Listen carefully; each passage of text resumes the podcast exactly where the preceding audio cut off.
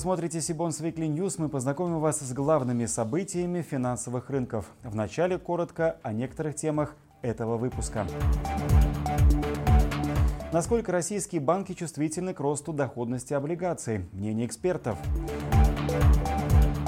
ESG облигации в 2023 году, прогнозы и комментарии. Ульяновская область возвращается на долговой рынок, ждать ли бондов от других субъектов Федерации.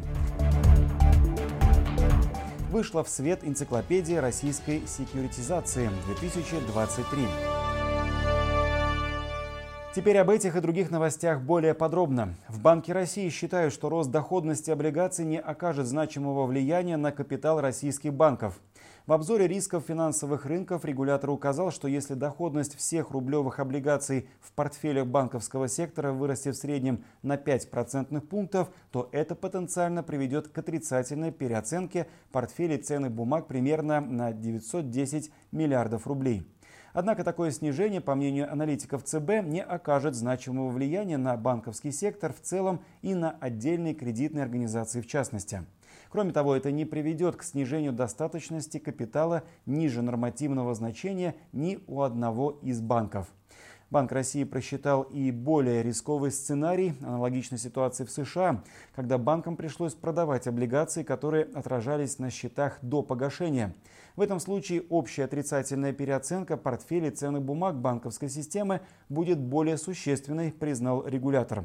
Тем не менее, по прогнозу ЦБ, в этом случае один из нормативов достаточности капитала опустится ниже нормы лишь у 8 банков, на которые приходится менее 1% от активов всего банковского сектора. С нами на связи Максим Чернега, руководитель направления DSM Департамента корпоративных финансов «Цифра Брокер». Максим, добрый вечер. А, здравствуйте, Кирилл. Разделяете ли вы заключение ЦБ, согласно которому степень влияния роста доходности облигаций на российские банки оценивается как незначительная? Банк России провел что-то вроде стресс-тестирования для понимания ситуации. Ну и результаты с точки зрения тех задач, э, которые ставил Банк России, они вполне адекватны. С другой стороны, история показывает, что все стресс-тесты, все какие-то оценки, они не работают, когда реализуется негативный сценарий. Э, это во-первых. Во-вторых, эм, ну, все-таки Банком России была использована однофакторная модель. Э, которая не учитывает, например, такие вещи, как, э, как увеличение ставок скажется на работе банковской системы России в принципе. А также не отражает то, как изменится стоимость привлечения ресурсов э, и вообще не показывает, как, как будет работать вся экономика России в случае вот реализации этого сценария. Но Смотрите, также непонятно, а какие именно резкие изменения внешние или там внутренние приведут к росту этой ставки на 5%, как заложил Банк России. И давайте так, оптимистично портфель облигаций в банках сейчас можно а, доходность оценить на уровне там, 10%. А, при том, что ключевая ставка 7,5%. Да? И мне сложно предположить, что будет а, со ставкой, с экономикой с портфелями этими банковскими. Ну, хотя на последний вопрос как раз таки ЦБ дал ответ при э, доходностях 15. Рост облигационного и ESG рынка в 2022 году замедлился, новые размещения сократились на 40%, однако рынок начал медленное восстановление. Такие данные указаны в прогнозе рейтингового агентства «Эксперт.РА». Его аналитики посчитали, что в этом году состоится около 8 новых размещений, а объем рынка достигнет 400 миллиардов рублей. В агентстве также полагают, что ESG-выпуски будут небольшими. Это подтверждает сильная осторожность в публичных размещениях эмитентов в условиях нестабильности на финансовом рынке. При этом доля компаний, которые не хотят выпускать ESG-облигации, сохраняется на высоком уровне более 70%. Такая же тенденция наблюдается и среди регионов. В то же время агентство отмечает, что в ближайший год рост публичного рынка и SG финансов будет идти в основном только за счет компаний с госучастием, до тех пор, пока не заработает господдержка в этом направлении. И к нам присоединяется заместитель руководителя Департамента рынков долгового капитала БКС КИП Наталья Виноградова. Наталья, добрый вечер. Добрый вечер, Кирилл. Как вы считаете, готов ли сегодня публичный долговой рынок нашей страны к ESG повестке? И сразу второй вопрос. По вашим оценкам, будут ли эмитенты наращивать активность в этом направлении? Ну, рынок не может быть готов или не готов к такой повестке. Времена у нас меняются, но проблема э, зеленой повестки, она остается. Мы все рано или поздно умрем, но останутся жить наши дети, которые, конечно же, должны жить в гораздо в более лучшем мире. Поэтому и же поезд, повестка никуда не делась. Другое дело, что за время существования и активного развития этой повестки необходимы меры стимулирования как эмитентов, так и инвесторов, а, как физических лиц, так и институциональных инвесторов, так и не были, как мне кажется, реализованы в должной мере. А, в настоящее время никаких существенных а, субсидий или льгот для эмитентов не предусмотрено, поэтому те а, расходы дополнительные, которые они не могут э, избежать при выпуске э, облигаций зеленых или социальных, это как минимум верификация а, выпуска, ведение нефинансовой отчетности, да, эти расходы никаким образом не компенсируются. И в то же время они не могут компенсироваться в ставке, потому что для инвесторов также никаких выгод при приобретении таких облигаций до сих пор э, реально нет. Вот, что касается э, озвученных цифр по все-таки появлению таких выпусков, ну, конечно, в любом случае они будут появляться, потому что вся необходимая техническая инфраструктура для их появления, она как была, так и остается.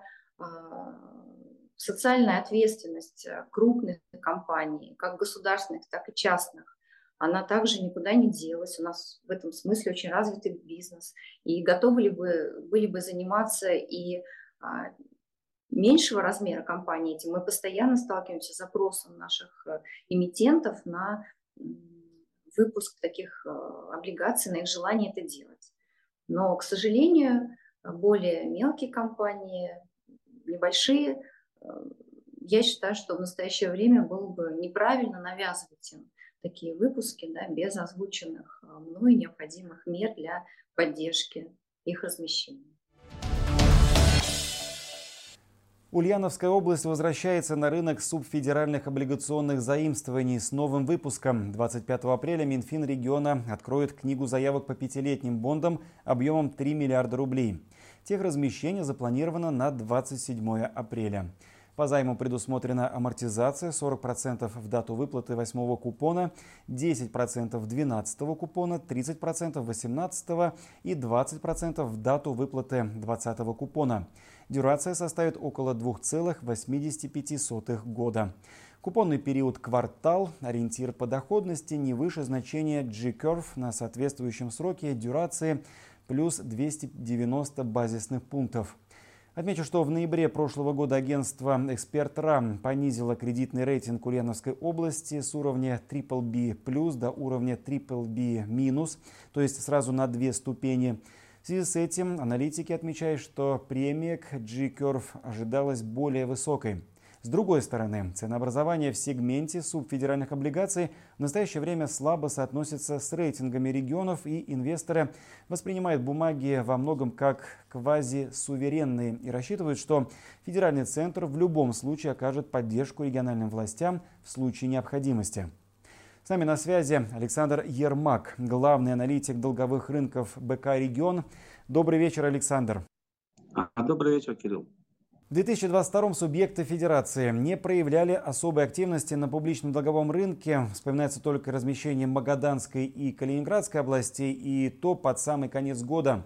В этом же Ульяновская область пока первое первичное размещение. Ждать ли нам активизации эмитентов муниципальных облигаций? Да, спасибо за вопрос. Конечно, прошлый год был не самый лучший, наверное, с точки зрения конъюнктуры и особенно вторая половина года, когда э, регионы обычно выходили на публичный рынок. Но есть надежда, что в этом году немножко все изменится. Э, во-первых, э, Ульяновская область, да, уже заявила, но кроме них, кроме этой области, еще шесть областей уже зарегистрировали проспекты эмиссии, и среди них достаточно крупные регионы, такие как Московская, Свердловская области, Республика Саха-Якутия и Башкортостан, а также Белгородская и Магаданская области. То есть вот этих регионов мы ждем уже в ближайшее время, возможно, на этом рынке.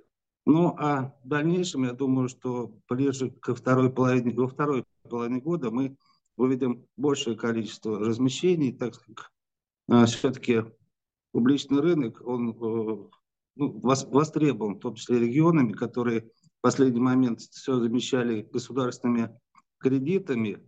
Ну, понятно, что помощь государства не безгранична, и, в общем-то, наверное, более правильно это выход на самостоятельный э, выход, самостоятельный выход на публичный рынок заимствований. Продолжим выпуск нашей традиционной рубрикой дайджестом предстоящих облигационных размещений. И начнем его с холдинга «Фосагро», который уже завтра, 21 апреля, начнет размещение своего очередного облигационного выпуска. Заявки по нему эмитент собрал в начале этой недели. Ставка по трехлетним бондам объемом 20 миллиардов рублей по итогам букбилдинга установлена на уровне 9,4% процентов годовых. Купоны полугодовые, предусмотрена возможность досрочного погашения. Показательно, что ранее Фосагра выходила на долговой рынок только с еврооблигациями. Буквально на прошлой неделе компания разместила трехлетние бонды флуатора, номинированные в валюте Китая. Объем выпуска составил 2 миллиарда юаней, а 24 апреля эмитенту предстоит погасить выпуск евробондов на 500 миллионов долларов. Кроме того, у компании есть еще два выпуска еврооблигаций аналогичного объема с погашением в 2025 и 2028 годах. Мегафон также на этой неделе собрал заявки на свой очередной выпуск долговых бумаг. Телеком-оператор предложил инвесторам двухлетние бонды объемом 20 миллиардов рублей и ориентиром ставки на уровне 8,9% годовых. Купоны квартальные, техразмещение запланировано на 26 апреля. В настоящее время в обращении находятся три выпуска биржевых облигаций компании на общую сумму 20 миллиардов. Причем последний раз эмитент привлекал таким образом средства 4 года назад, в апреле 2019 года. А сегодня заявки на свой очередной выпуск облигаций собирал крупный игрок рынка дорожно-строительных работ и инфраструктурного строительства предприятие АБЗ-1. Речь идет о трехлетних долговых бумагах с квартальными купонами. По эмиссии предусмотрена амортизация, в результате которой индикативная дюрация составит 2,1 года. Техразмещение запланировано на 25 апреля. Добавлю, что в последний раз компания выходила на публичный долговой рынок в феврале этого года. Тогда она разместила трехлетние облигации на сумму 1,5 миллиарда рублей по ставке 14,25% годовых. В эти минуты в Москве завершает работу 13-й российский M&A Конгресс, одно из ведущих мероприятий, посвященных сделкам слияния и поглощения в нашей стране. В рамках Конгресса ведущие специалисты отрасли обсудили текущие тенденции на рынке, возможности для стратегов и инвесторов, налоговые и юридические тонкости, будущее M&A индустрии и другие актуальные вопросы. В следующем выпуске Сибонс Weekly не пропустите наш сюжет об этой конференции. Тем временем идет активная подготовка к еще одному знаковому мероприятию, ежегодному круглому столу «Инструменты финансовых рынков для корпоративного казначейства». Он состоится 27 апреля в Москве и уже собрал более 200 зарегистрированных участников. Вы еще можете присоединиться. Ссылку на регистрацию мы оставили в описании к этому видео. Там же вы найдете программу мероприятия и особые условия участия для представителей реального сектора экономики. Рада сообщить, что вышла в свет энциклопедия российской секьюритизации 2023, изданная группой компании Сибонс и Русипотекой. Кроме того, материалы сборника уже выложены в открытый доступ для всех пользователей сайта Сибонс. Подробнее об издании мы попросили рассказать редактора проекта, нашу коллегу Анну Доронину. Анна, привет и тебе слово. Кирилл, привет. Действительно, недавно совсем мы выложили на сайт очередной сборник энциклопедии секьюритизации. Это уже 12 выпуск, и мы продолжаем нашу добрую традицию ежегодно рассказывать э, всем участникам рынка и просто нашим читателям о том, как же прошел год э, на рынке российской секьюритизации. И этот год не стал исключением. Мы продолжаем наши традиционные рубрики секьюритизации ипотеки, тенденции рынка секьюритизации, инфраструктура. Также рассказываем про альтернативные классы активов. Не забываем делать книжные обозрения, чтобы вы знали, какие книги по секьюритизации сейчас можно почитать. И, безусловно, наша основная, одна из главных рубрик – статистика рынка, в которой можно узнать о том, э, какие сделки прошли в этом году, про все объемы размещений, рэнкинги участников рынка секьюритизации и так далее. В этом году на первом плане традиционно были сделки э, ипотечных бумаг Дом РФ. На них пришлось почти 10% всех размещений в секторе корпоративных бумаг. За год объем таких бумаг в обращении вырос э, почти на четверть до 1,1 триллиона рублей. Эксперты в этом году считают, что на рынке в 2023 году продолжится эта тенденция преобладания ипотечных бумаг.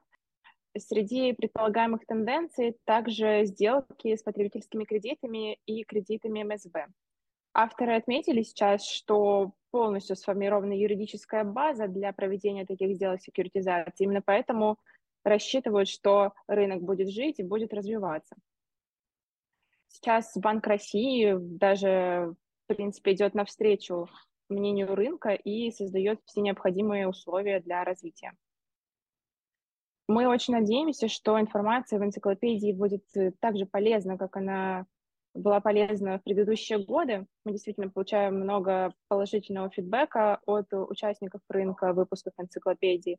Всегда приглашаем принять участие и поделиться своим мнением о том, какие сейчас э, тенденции преобладают, чего стоит ожидать, и мнение экспертов нам действительно важно. Кирилл? Спасибо, Аня. А, я добавлю, что печатный экземпляр энциклопедии можно получить бесплатно на тематических конференциях Сибонс Конгресс. Кроме того, можно оформить предзаказ печатной версии. Ссылку вы найдете в описании к этому видео. Там же будет и ссылка на электронную версию издания. И это все новости на сегодня. Чтобы не пропустить анонсы предстоящей конференции, онлайн-семинаров и новых выпусков Сибонс Викли, не забудьте подписаться на наш канал, а также на телеграм-канал Сибонс. Я же прощаюсь с вами. До встречи в следующих выпусках.